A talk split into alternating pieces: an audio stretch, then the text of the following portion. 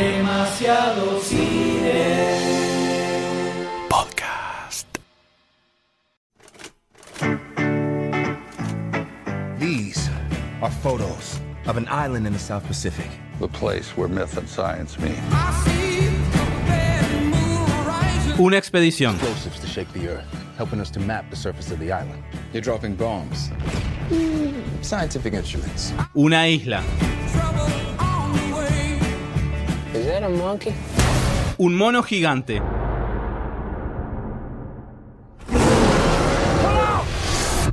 Y un reinicio para uno de los monstruos más emblemáticos de la historia del cine.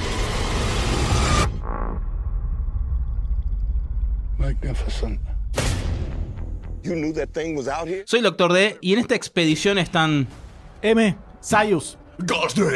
Y en este episodio vamos a adentrarnos en la misteriosa isla de Kong. La isla Calavera.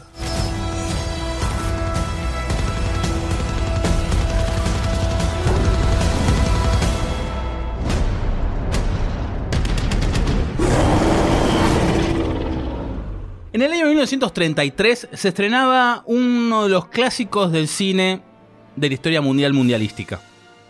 Se estrenaba King Kong, que nos iba a presentar la historia de un monstruo, de un macaco gigante, el primer monstruo gigante de la historia del cine. Iba a dejar esa marca, esa huella, y también iba a dejar una marca en los efectos especiales que nos presentó, porque fue a modo de Star Wars, con muchos años de diferencia, una revolución en el cine. Perdón, pero el Doctor D vino eh, metafísico y, tiró un, un de sin. pasó por alto. ¿Esta fue la primera película de monstruos gigantes en la historia del cine? Sí, señor. Previo a Godzilla. Pero Godzilla tiene unos 21 años antes. Yo- un yo, no montón. lo, yo no lo sabía, Yo Sayus. tampoco, yo tampoco. Me sorprende la cantidad de datos que tira sin quererlo. Desborda. Tanto éxito tuvo esta película que al año siguiente ya, ya llegó la segunda parte, El hijo de Kong. y bueno, King Kong se murió. King Kong se murió. King Kong la puso. Después llegaron los choreos, poner algún homenaje. El hijo de Kong no era un choreo, ¿no? Era una No. obra hipotética de Hamlet. Unos años después, en las lejanas tierras japonesas, en las tierras niponas, surge un nuevo monstruo en 1954, que también tuvo, la- tuvo un éxito que la rompió, marcó otro hito en la historia del cine, estamos hablando de Godzilla, y a otro cráneo se le, se le ocurrió decir, che, ¿por qué no hacemos más secuelas? Che, ¿por qué no hacemos así como que pelea con King Kong? Y así lindo. como que aparece el macaco en la Tierra del Sol Naciente, una versión mm, trucha, por así decir, porque no son, no tiene los derechos posta. Una versión amarilla. Después, en 1976, vino otra película de King Kong con Jess Bridges en, eh, en el papel protagónico, ¿The no Dude? como mono, ¿The sino Dude? The Jid. ¿The Dude? The Dude, donde en vez de treparse al Empire State como en la película de 33, se trepa a las Torres Gemelas. el, el mono. mirá. Fuerte. Predictivo, ¿no? Fuerte. Predictivo. También. ¿No tenía un turbante ese Kong? Y en esta película también Kong termina muerto, lo cual no quita que haya una segunda parte en el 80 y pico, que es también, que le- si mal no recuerdo, la vida de chico le ponían un corazón gigante. De, No. Tenía un problema, un marcapaso gigante a, a Kong, me acuerdo. ¿En serio? Gigante. Posta, una cosa así. Qué Qué delirio. raro. Y bueno, en el 2014 llega el reinicio de Godzilla. Tuvo un moderado éxito. Y a otro cráneo, un cráneo del siglo XXI, se le ocurre decir, che, ¿por qué no, con el éxito que está teniendo Marvel, que con su universo, ¿por qué no creamos un Monstersverse? Que sea un, un universo de monstruos. Lindo nombre, ¿eh? ¿Qué más? ¿Qué, qué- pero cuál, ¿qué podemos meter para que pelee contra Godzilla? Y tiene que ser King Kong. Los derechos de King Kong los tenía la Universal, que había realizado en el 2005 otra remake Oh, por Dios. dirigida por Peter Jackson, que estaba ambientada también en, en 1933. ¿Cómo le fue esa película? No le fue bien. Ah, No le fue nada bien la película. A mí me encanta la película. Sí, sí. Tiene, eh, bueno, Está ambientada en el 33. está muy bien hecha. Está muy bien hecha. Entonces, la Universal no quería saber nada y Warner se hace con los derechos de Godzilla. Entonces, listo, ya está la paponia. Hacemos reinicio de Godzilla, ahora con la isla Calavera. Después, en el 2019, ya nos adelantamos un poquito en el tiempo, en el 2019 se va a venir la segunda película de Godzilla. O sea que esta Kong está en el mismo universo que la, la Godzilla anterior que se estrenó. Sí, sí, sí. Es más, hasta tenés puntas de Godzilla en la película de Kong. Oh my god. Oh my god, Doctor D. Give me those D dates. Give them in my face. Vamos, es muy notorio, es muy notorio. Y- Boludo, ignorante, Forro. ignorante. Todo lo, que sea, todo lo que sea gorilas al Doctor D lo motiva. Y para eso todas evidentes las Lo siente propio, lo siente propio. Pero es muy claro, escuchame cuando aparece en el balcón. te das cuenta, plaza, pero por Dios. boludo. Cuando están los helicópteros Claro. pasando por arriba de la isla y tiran la eh, bomba, es una clara perfecto, referencia. Perfecto. Es patriótica. No entendió nada de la historia argentina. Nada, nada, sí. Y bueno, el 2020 llega, va a llegar. ¿Verdad? Porque está el mono, y están tirando los helicópteros la bomba. ¿Me entendió? ¿Le Funciona entendió? muy bien. Muy bien. Sí, Ahora me doy cuenta que funciona muy bien como Un analogía. golpe de estado a la Con Island. Es muy peronista todo ese momento. Y en el 2020 va a llegar la película de Godzilla vs. King Kong. Vamos a tener esa batalla épica en el cine. Va a ser la como especie de Superman 2, que va a ser Batman versus que fue Batman vs Superman. Bueno, Kong 2 va a ser Godzilla vs Superman. Vos sabés que. Godzilla vs Kong. Quiero ver esa película de King Kong. ¡Godzilla vs Superman! Ya, puede ser la mejor película de la historia de la humanidad. Cuando libera su subconsciente sale Es terrible, es terrible.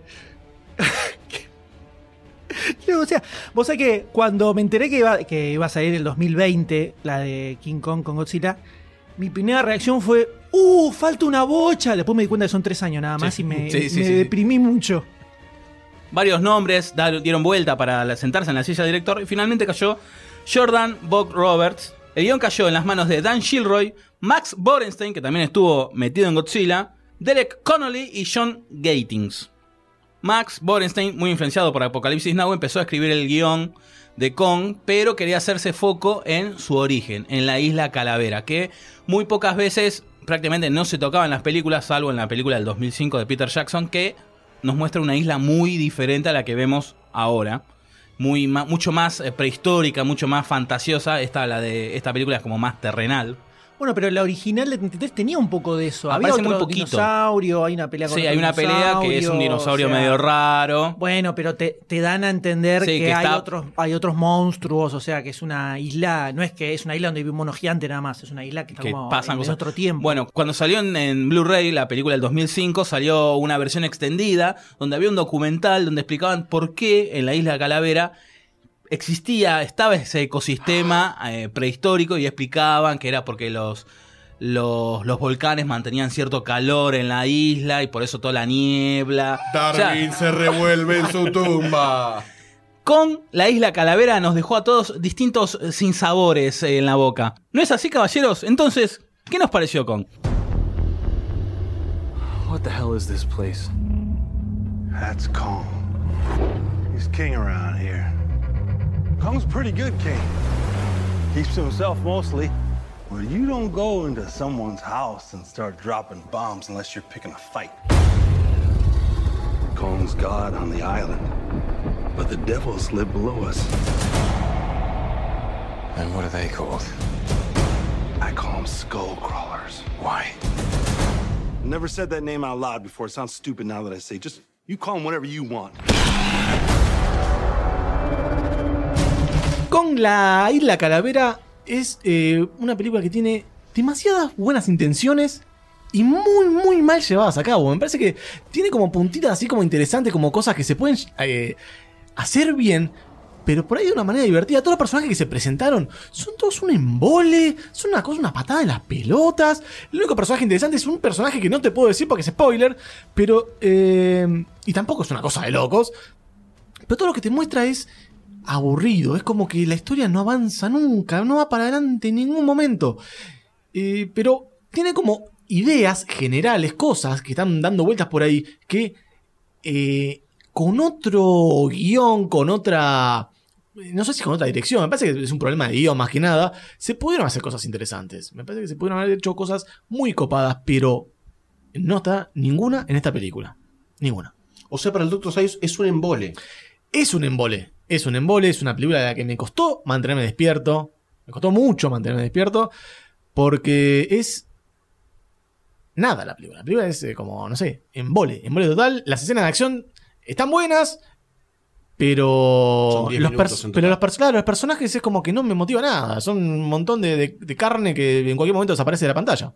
Para mí el, principal problema que tiene es que todo el tiempo está eh, pensando en el hero shot, en el momento épico, y cae en, cierto problema que tienen muchas películas de Hollywood generalmente, que es pensar en la. En escenas separadas en lugar de pensar en un relato. Entonces piensan, hay que hacer esta escena. ¿Cómo podemos hacer que esta escena esté espectacular? Y te ponen, y meterle un tema de rock de, clásico de los 60 y ponerle que aparezca como medio en cámara lenta y que sea como, wow, un super resplandor del sol. Y cuando eso lo repetís en 300 escenas en el, toda la película, pierde ese efecto que le querés dar de momento épico y te termina cansando y empachando un poco.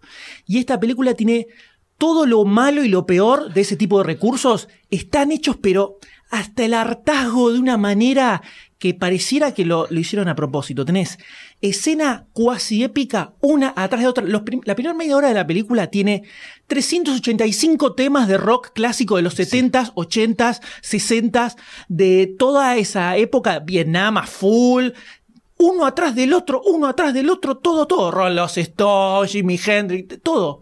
Todo el tema típico que te puedes imaginar en una película. Así está, pero es, te taladra el cerebro. De una manera- Pornográfico. es terrible. Y después está lleno de escenas épicas. De, el, el hero shot se le dice que es cuando, por ejemplo, en una película, no sé, de superhéroes, en la batalla final aparece eh, la pose del héroe que aparece para eh, pelear con el villano, eh, triunfante, tipo un contrapicado con el sol atrás. Bueno, esa, esa toma épica se le dice hero shot. Que funciona cuando está una vez. Sí. O sea, que te da como. ¡oh! te impacta. Claro, cuando es el momento. Estas películas son todas así. Todas así, una atrás de la otra. Entonces, en un momento pierde sentido, pero además, ese tipo de escenas, esa forma de mostrarte las cosas, no te construye un relato, porque vos necesitas que haya cierta narración, cierta. eh, que la historia vaya transcurriendo de alguna manera, que vos la sientas natural en la historia que te está contando. Y esto está cortado todo el tiempo como si fueran un montón de escenas que se, se sentaron a pensar, que probablemente es lo que hicieron, se- se sentaron y dijeron, ok, escenas copadas que podemos hacer en esta película. Y bueno, con gigante peleando con helicópteros, como se ve en el tráiler. Esto, esto, esto. Bueno, si te digo un buey esto, enorme, esto, me decís que no. ¿Cómo? Si te digo un buey enorme, me decís que no. Y está en la película. ¿Qué te, ¿Cómo te.? no- Si te digo en ese listado, te digo, poné un buey enorme, por favor. Vos me vas a decir, no, no lo pongas. No tiene sentido. No tiene Está colgado, ¿no? Es que Yo no estoy tiene sentido. pensando en cuanto a la mentalidad de los que hicieron la película, ¿eh? ¿Por Ah, qué bueno, no lo harían? todo está habilitado. Por eso estoy diciendo lo que hicieron. ¿Qué fue lo que hicieron? Agarraron, se ponen a pensar cosas así locas. A ver, estamos hablando de una isla donde está lleno de monstruos gigantes. ¿Qué monstruo gigante podemos poner? Y el buey enorme entra ahí tranquilamente. Entonces. No, el momento Jurassic Park. Claro, es el Triceratops. El momento, hay cosas gigantes. Hacemos el momento Jurassic Park. ¿Qué ponemos? Y tiene que tener cuernos, como el Triceratops. Listo, güey enorme. Así. O sea, es como todo el. ¿Viste? El- el- la escena así es- espectacular, pero repetida todo el tiempo. Y entonces a, la, a los 20 minutos te cansa. Te cansa de estar mirándolo todo el tiempo lo mismo, todo el tiempo lo mismo. Eh, y te pudre. Y a lo mejor al principio, como que podés llegar a arrancarlo como diciendo, ah, mirá, qué piola, qué interesante. Después decís, bueno, capaz está repitiendo un poquitito, pero capaz el, el principio nada más. Pasa media hora y decís, opa, bueno, todavía sigue igual, pero qué sé yo. Dale, A lo mejor corta. monstruo. Hora 40. Sigue y sigue y sigue. Entonces, es como que en los primeros 20 minutos te tiran todo lo que después te van a seguir tirando en lo largo de toda la película. O sea, qué sé yo, en los primeros 20 minutos ya tenés batalla gigante de King Kong, cosas explotando, gente muriendo, Sí. eh, eh, tiros, líos, cocha golda, Vietnam Vietnam, con King Kong. Vietnam. música piola y copada de rock and roll de fondo, eh, todo ¿Por así. qué los milicos disfrutaban tirar bombas en una selva vacía, no? Sin enemigos. No, pero Emilio estaban muy contentos todo el tiempo. Sí, Cuando matando. estaban en Vietnam estaban muy contentos, no entiendo esa No, parte. no sé si los milicos, porque vos fíjate que los soldados ya se estaban retirando de Vietnam. Y fíjate que es el coronel Samuel L. Jackson, que es el que no quiere volver, que es el que está tocado, que quiere sangre. Ven- Vendría a ser el personaje de Marlon Brando en Apocalipsis Now. El que disfruta todo este quilombo, el tirar bomba. Es él, no sé si tanto lo- los soldados. Ellos ya se quieren ir a la goma. Eh, y para sumar a, a toda esta cosa que se está diciendo sobre Kong, eh, cada vez que la estaba mirando la película, ya del primer, de los minutos, creo que cinco, dije, la concha de la lora, ¿para qué vine acá eh, a ver esta película? Es cómo contás una historia que ya se contó cinco o seis veces. Porque el armado de la estructura de toda la película es el mismo que la Kong que vimos de Peter Jackson, o muy parecida. Se arma la crew, juntamos la, la- la- la- en, un, en un momento eran los piratas, los tipos en el barco, que eran tipo mercenarios, no sé qué carajo eran en la película de Peter Jackson. Eh, ahora son soldaditos, y eh, la crew que va a, mor- va a morir, va a morir toda de la forma más estúpida y posible que veas en la pantalla, van a morir.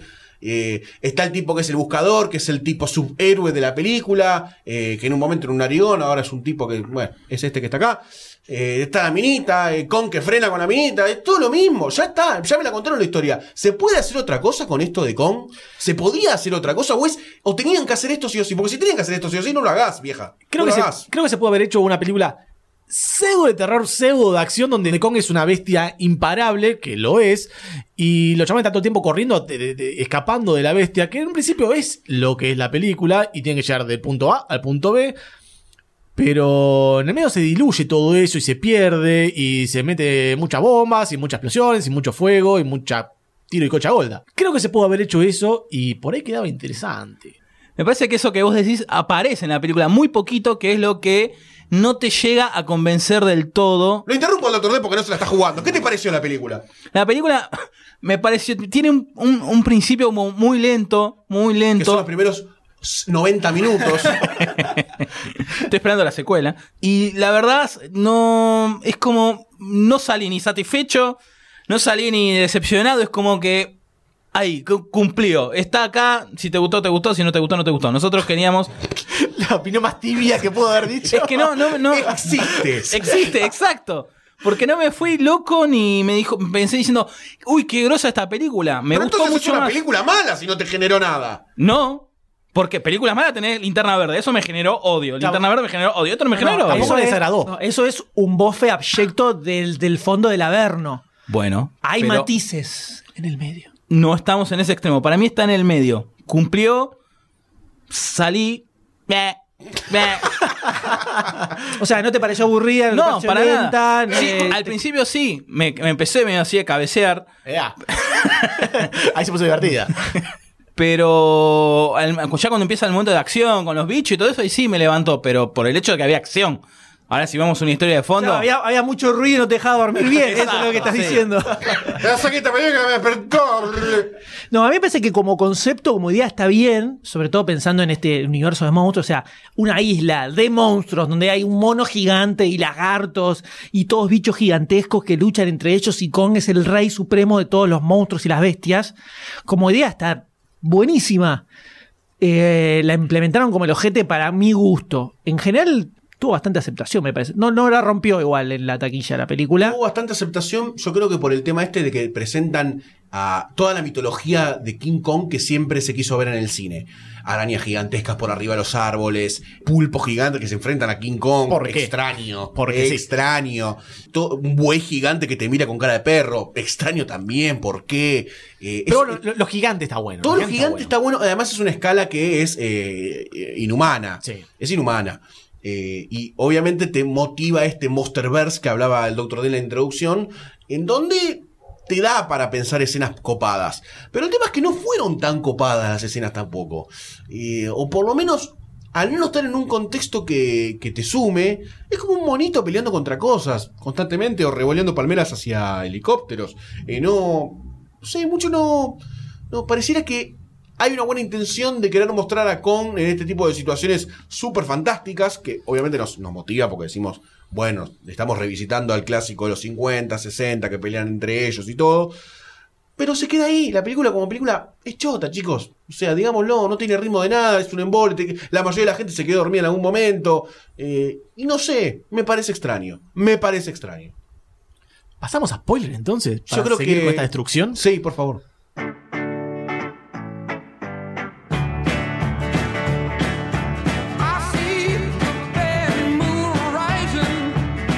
Quiero empezar con ya con los títulos, que a ver el que la cazó o no la cazó, los guiños a, Godzilla.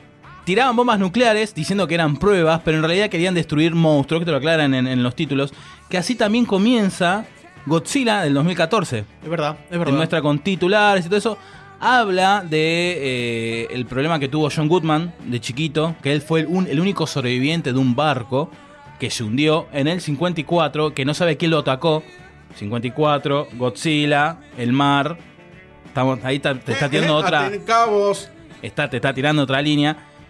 Y ahí es cuando el tipo queda obsesionado, tipo Mulder con la hermanita de los extraterrestres, para ver, descubrir que la- quiere saber qué hay en la isla Calavera por, por toda esta cosa misteriosa que hay, ¿no? De hecho, tenés razón, yo no me había dado cuenta de las garras que estaban en el barco y dije, Godzilla, eh, King Kong no puede haber hecho esto. No había pensado en Godzilla. Gran dato, de, te quiero, te amo. No sé. Yo pensé que había sido King Kong. Yo vi, la, vi, roto. ¿En el medio del agua? Vi ¿Eh? roto, vi roto y dije, "Uf, King Kong salió a nadar y cazó un. y pescó un barco. El único guiño que puedo agarrar en este tipo de películas es una placa negra que diga en Arial 1000. Esto es un guiño a Godzilla. Chau. Que ese sea el guiño. Decir que es un O el guiño. final, la Bueno, escena postcréditos. Una de las cosas que me pareció copado y que ya te está mostrando que Godzilla, Godzilla, que te está mostrando que King Kong no es malo, es cuando empieza a defender a este grupo de, de- de exploradores contra los otros monstruos. Creo que el concepto interesante de la película es que Goldstein acá me parece que me va a dar la mano y me va a dar la de derecha. A ver. Es la tierra hueca. La tierra hueca. qué La tierra hueca. La tierra hueca, ¿no? Exactamente. Una de las teorías que se ve suplantada en los últimos días por la teoría de la tierra plana, ¿no? Ya fue, la Una tierra hueca es, falsa. Claro, está, es antigua ya. La posta es la de la tierra plana. Pero bueno, la teoría esa de la Tierra hueca, como que los científicos fueron ahí a, a investigar eso, me, me interesó el tema de eh, los otros monstruos enormes que habían, que eran como dinosaurios que no tenían patas y tenían solamente brazos. También me interesó, pero el tema que fue todo como demasiado embole, no sé, era como las peleas eran súper focalizadas en eso y las personas eran... eh, nacieron, nacieron para morir solamente. Nacieron para morir y ver cuál moría de la forma más estúpida posible. El monstruo gigante de, de, mm, el bicho palo gigante. Después está el otro, el de la araña gigante que los atravesaba. Sí, esa. Son esa, interesantes. esa- ese era lo que estábamos hablando antes. Era un buen punto como de terror. Porque Claro. estaban cruzando un, un campo de, de cañas y a- entre mezclado por ahí estaban las patas de, de esta araña que atravesó a uno como churrasco y croto. Ahí sí te muestra cierta tensión. Si hubiese sido así durante toda la película, hubiera estado muy bueno, que es lo que decías antes. Claro. Pero quedó desparramado en pedacitos nada más. Pero ahí me pareció muy bueno. Claro, Después el monstruo- el, el monstruo palo ese era, bueno, eh, cualquier banana. Pero eran monstruos gigantes que no se podían derrotar. De ninguna manera, no tenían las armas necesarias para derrotarlo. Eso me ha parecido interesante que se aborde de ese lado de la película. Pero no pasó. No tiene, la película no tiene ningún norte de nada, no sabe qué es, no sabe qué es. Sí, tienen que ir al norte para que los vengan a rescatar. A la puchis, a la puchis. Difícil el de hoy, Difícil ¿eh? el de hoy está. Yo creo que vino a propósito así. No, ¿sabes qué creo que le pasa al D? El D quería que le gustara mucho esta Sí, película. sí, no es le verdad. gustó y está luchando internamente. Está boicoteándose a él mismo y a nosotros todas Tengo las cosas una negativas que digamos. entre Godzilla y. O sea, él sentía King que esta Kong. película tenía que estar buena y no quiere aceptar que le Este pareció una podcast era el cagada. podcast del. D. Y así está saliendo. ¡Me robaron! Este era, era el podcast del D enajenado y violento, pero Sí. no quiere No quiere aceptar. no quiere No convertirse en Dark D como debería estar en este momento. Me copó mucho, me copó mucho, pero mucho. Fíjate, sí, lo que acabo de decir lo, lo contesta con algo que Estoy- le copó estoy buscando, mucho, estoy buscando. mucho, mucho. Estoy buscando la escena de cuando empiezan a, a bajar King Kong los, los helicópteros. Eso me pareció. ¿Te copó? Esa me gustó mucho. Una pal, tira una palmera como si fuese un dardo. ¿Qué querés? Es King Kong. ¿Qué querés? Saca un rifle. Pero me lo pones en un contexto real. Me lo pones en un contexto que quiere plantear a King Kong como algo real. Entonces, no me. me- me- Es un mono gigante, boludo. Perdón, ¿Qué querés perdón, regalar? en, en otro podcast quería plantear como algo a los Power Rangers, así que dale, no venga con esa. Make the Power Rangers. Pero no, está perfecto. ¿Qué, qué, qué crees que tiene? Una- un el rinoceronte gigante, el, el bu, el, el mu ese. El mu, el mu, la, la ubre. El doctor D está mal. Está No, mal. Yo te entiendo, te acepto. Te acepto así como estás. Ese tipo de cosas están buenas. El diseño de King Kong está muy bueno. Estéticamente la está El diseño de King Kong se basaron más en el King Kong del 33, que era más de la forma que vemos ahora, alejándose del Kong del 2005, que ese ya era, era un gorila gigante Un gorilón. prácticamente. Y querían buscarle eso, el diseño original, para hacerle más movimientos, pensando ya para la pelea con Godzilla, ¿no? Pele- movimientos más, Humanescos. más humanescos, una toma, un cortito, cositas así. Sí, Un tiene. Le tiran tucumano, Godzilla. Y tomá, reptiloide. tiene, tiene escenas que están buenas. A mí, eh, qué sé yo, la, la escena con el pumpo me pareció muy Sí, grosa. sí. Está muy buena. Y como no solo lo mata, se lo come como si fuera un fideo, ¿entendés? Y se lo lleva. Yo creo que el problema de esta película, el gran problema de esta película son todos los seres humanos que están en el medio Al molestando. pedo. molestando a los pobres monstruos que están viviendo su vida y que te tienen que contar la historia que es esa. La historia es la historia de los monstruos. Es Kong, que es un pobre huérfano al que mataron a los padres, como Batman, no sé si le suena, y que tiene que pelear contra esos bichos del inframundo que quieren salir y destruir a todos los otros monstruos. Y el tipo es el protector de la isla, es el rey, está ahí.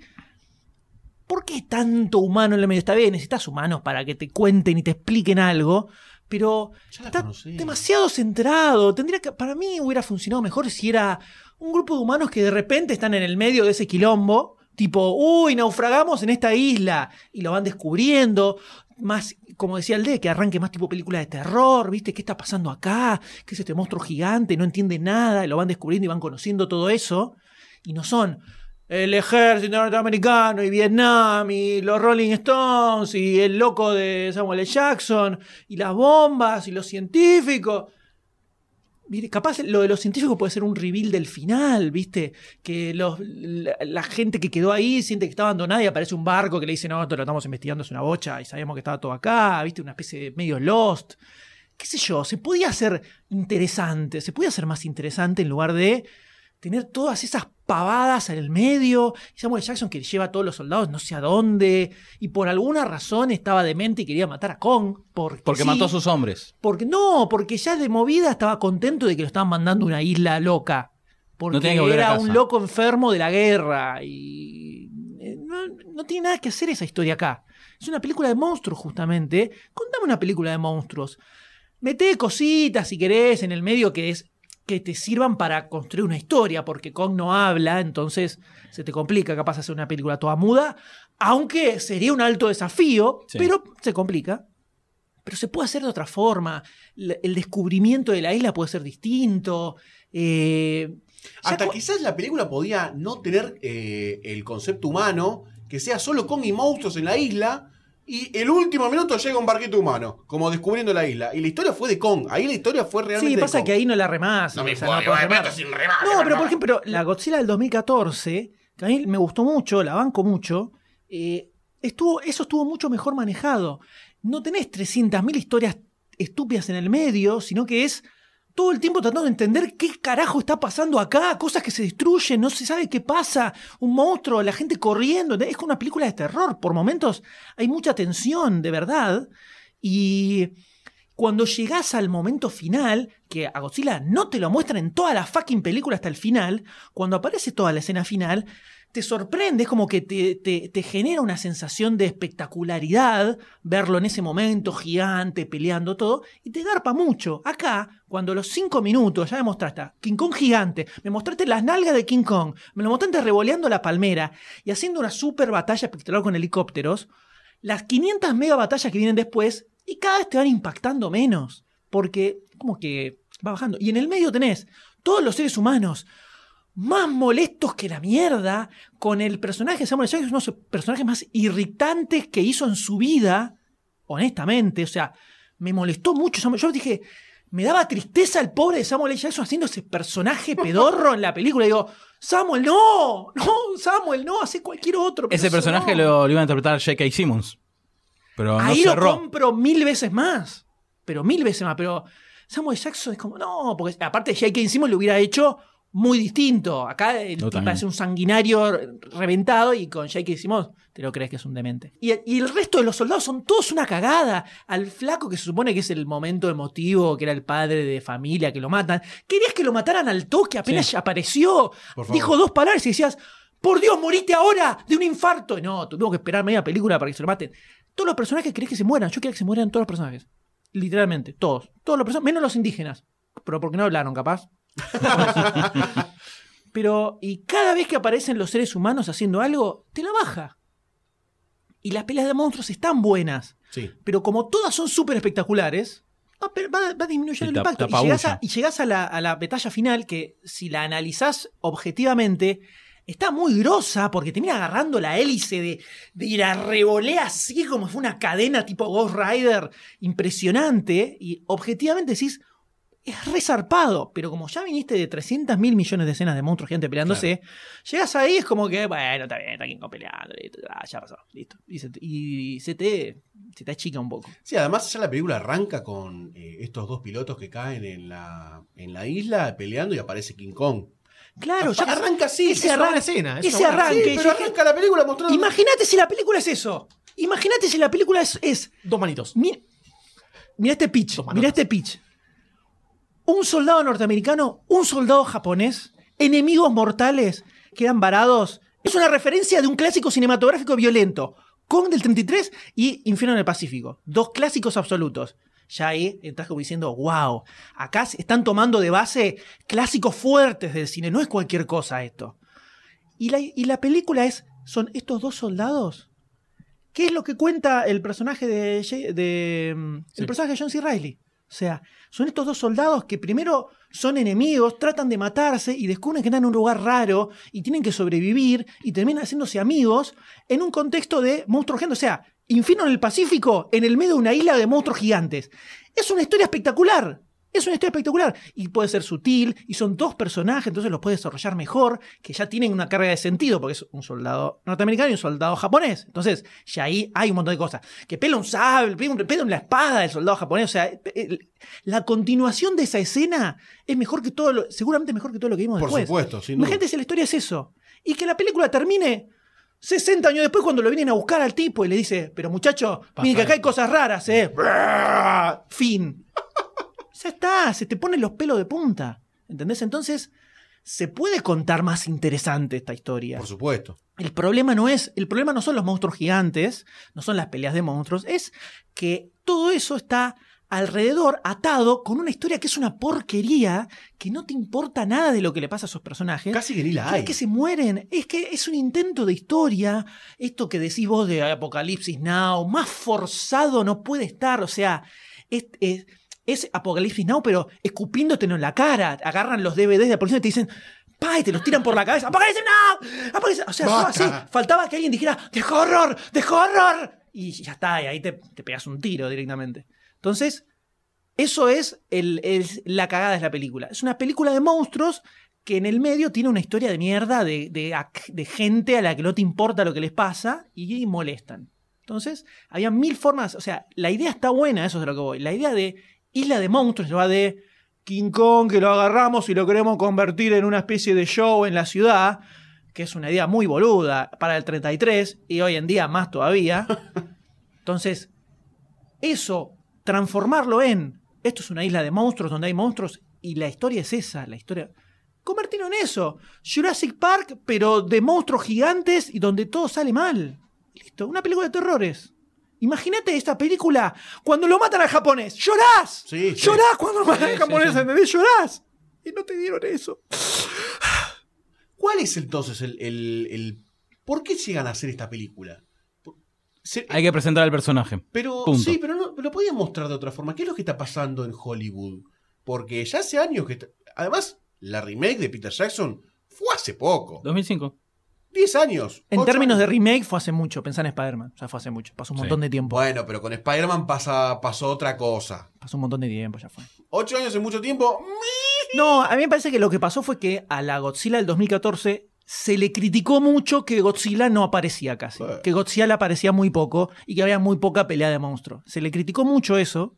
Y se fueron al otro extremo acá. Claro, entonces, ¿qué es lo que sucede?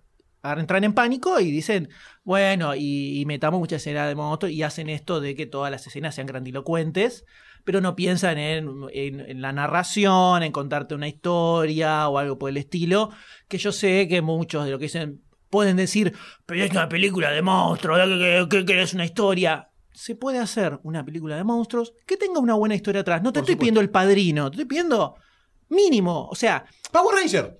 Power Ranger. no, pero cuando digo historia, no me estoy refiriendo a personajes conflictuados que están tratando de descubrir No, no, que su lugar en el mundo. algo. Historia es eh, ponerme suspenso y que las escenas me sorprendan. Historia es cómo me presentás los distintos monstruos. Es eh, cómo marcás el ritmo de todas las batallas para que no sienta que me estás repitiendo lo mismo todo el tiempo una, una vez atrás de la otra. Que no me sienta empachado de explosiones.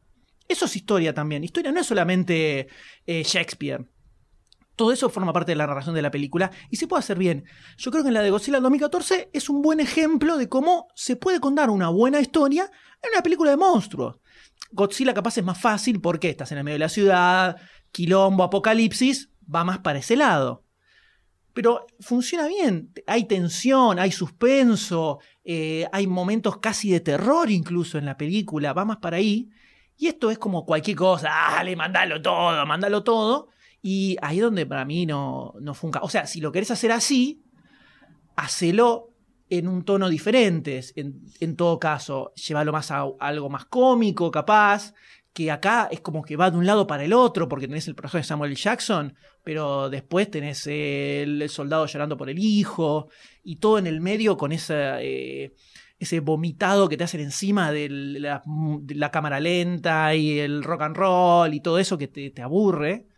Eh, entonces, eh, no, no termina funcionando. Para mí, se- la- como idea me parece que está bueno. Capaz lo pulen más a futuro. A lo mejor necesitaban un director que tuviera eh, un poco más de cabeza. ¿Cuál es la diferencia? En la Godzilla del 2014 lo tenés a Gareth Edwards, que es un tipo que sabe hacer todas estas cosas que yo estoy diciendo, sabe contarte una historia, sabe manejar la tensión, el suspenso y tenerte como ahí, que es el director de Rock One, además, que es lo que está bueno de Rock One, justamente es todo eso.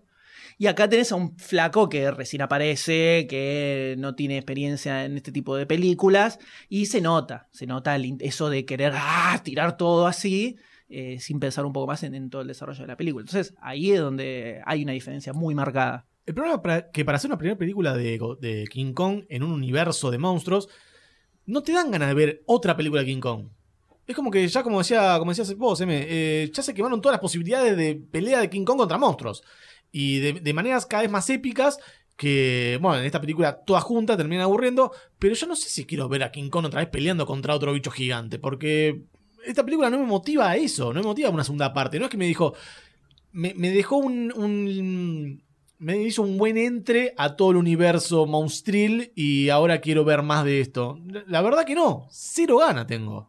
Eh, y eso es un error garrafal en una primera parte, o sería una segunda parte por ahí, de una película de, de un universo de monstruos.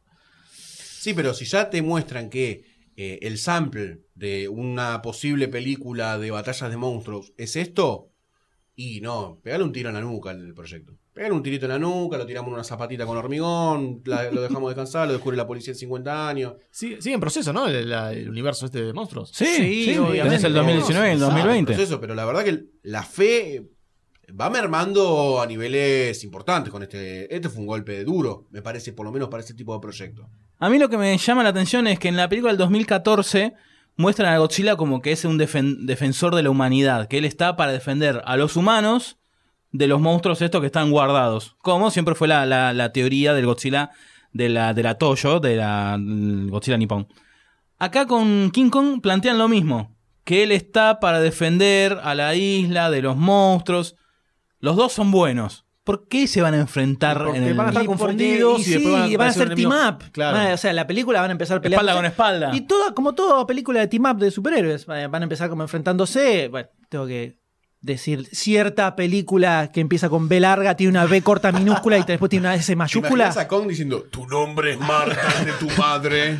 Van a empezar peleándose, pues se van a ami- amigar y van a hacer un team up contra los otros monstruos malos. Y pienso en esa película y tengo ganas de verla, pero no la hagan como esta. No. Busque, búscale un poquito, un twist, un poquito, qué sé yo, no sé. O sea, esa película, si es como esto, a los 20 minutos me Ese quiero tema. matar. Te deja un precedente Quiero muy malo, matar. Claro. Pero bueno, a todos, eh, nos dejó a todos así, como decía yo en un principio, todos dis- distintos sabores de boca. Eh, son tres Creo que en cajeros, general, ¿eh? en general hay Pero bastante son distintas. Son distintas.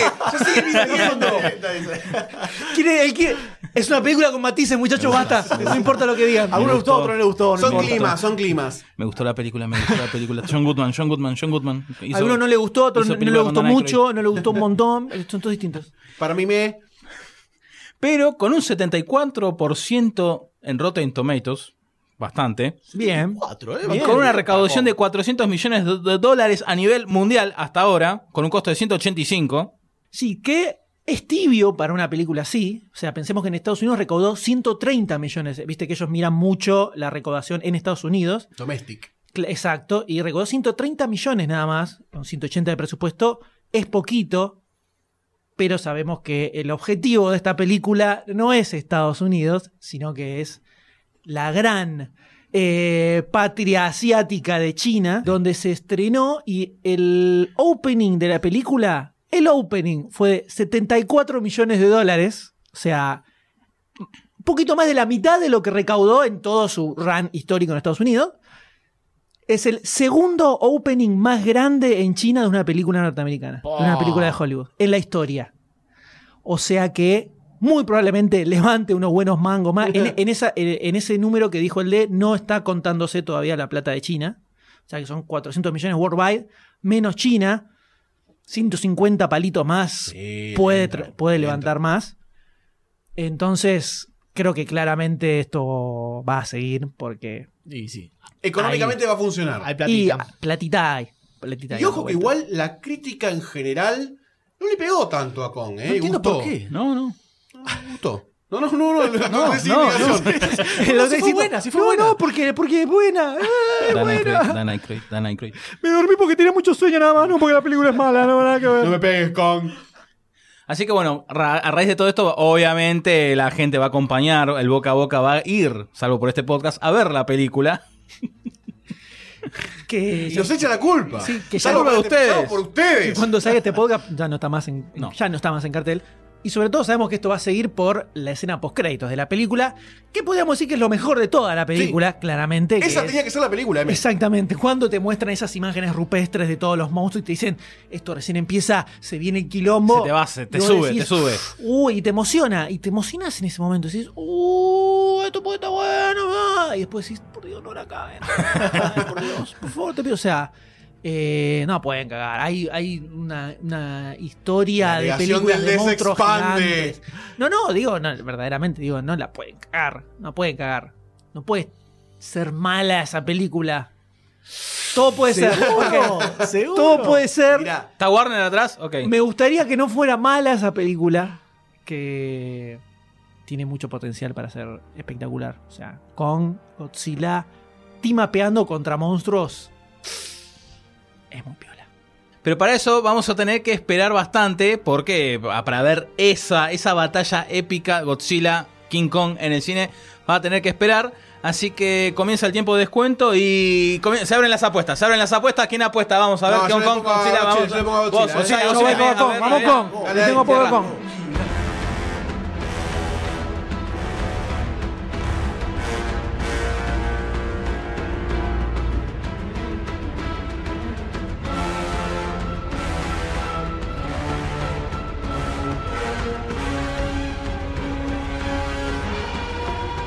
Si te gusta lo que hacemos y te estás preguntando cómo puedo hacer para colaborar con toda esa magia, la respuesta es muy sencilla.